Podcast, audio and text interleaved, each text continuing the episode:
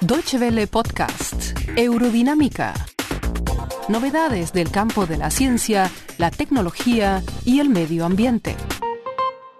Bienvenidos a Eurodinámica, el podcast sobre ciencia y tecnología que cada semana pueden encontrar en www.de barra ciencia.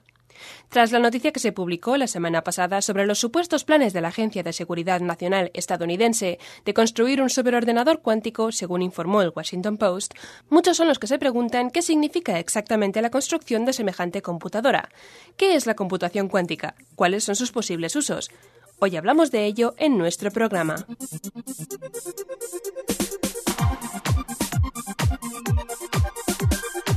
La tecnología actual nos permite realizar tareas prácticamente ilimitadas con un ordenador, y sin embargo el potencial de estos aparatos todavía está en sus primeras fases. La computación cuántica es, ahora mismo, la tecnología más potente que existe en este campo, pero de momento solo existe en unos pocos laboratorios, y su verdadero potencial apenas se vislumbra. En Alemania, los expertos del Instituto de Tecnología de Karlsruhe investigan el tema. En un ordenador clásico, la unidad base es el bit. El bit puede tener forma de los números 0 o 1. En un ordenador cuántico, los bits pueden adoptar otros estados y con ello pueden transferir cantidades mucho mayores de información y realizar incontables operaciones informáticas al mismo tiempo. Michael Marchala es físico en el Instituto de Física Teórica de Cuerpos Sólidos en el Instituto de Tecnología de Karlsruhe e investiga el fascinante mundo de la computación cuántica.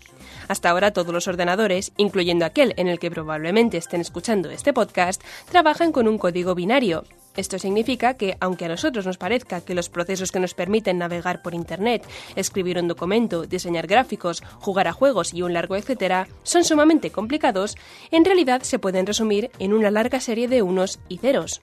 Un mundo en blanco y negro. La computación cuántica puede abrirnos los ojos a toda la infinita gama de colores que se esconde entre estos dos extremos.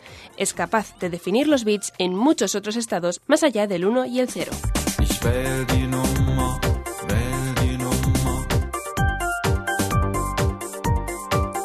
Respecto a qué beneficios nos puede reportar esta tecnología, es algo que por el momento es difícil de imaginar. Por ahora se está experimentando el potencial de la computación cuántica para descodificar mensajes cifrados con criptografías de clave pública o asimétrica, un sistema que se basa en la multiplicación de números primos para la codificación de mensajes confidenciales. Puede encontrar más información sobre este tipo de encriptado y sobre otros temas de ciencia y tecnología en www.de barra ciencia. No obstante, el desarrollo no es tan rápido como se podría desear. Al parecer, la transformación de bits a bits cuánticos o qubits es algo que pocos bits soportan, según Martala. Por el momento, lo máximo a lo que hemos llegado es a los 14 bits cuánticos, y aún en este caso, esos bits no funcionaban a pleno rendimiento. Para un ordenador cuántico universal que pudiéramos usar para la descodificación de criptografías, necesitaríamos 10 millones de bits.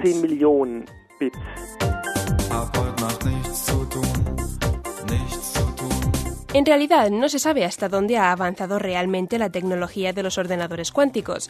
El diario Washington Post citó recientemente al informante estadounidense Edward Snowden afirmando que la NSA se encuentra actualmente en pleno desarrollo de un superordenador cuántico que podría usarse para descodificar códigos diseñados para proteger documentos globales médicos, financieros y gubernamentales. Martala, no obstante, no confía en que ni siquiera la NSA sea capaz de lograr algo así a corto plazo.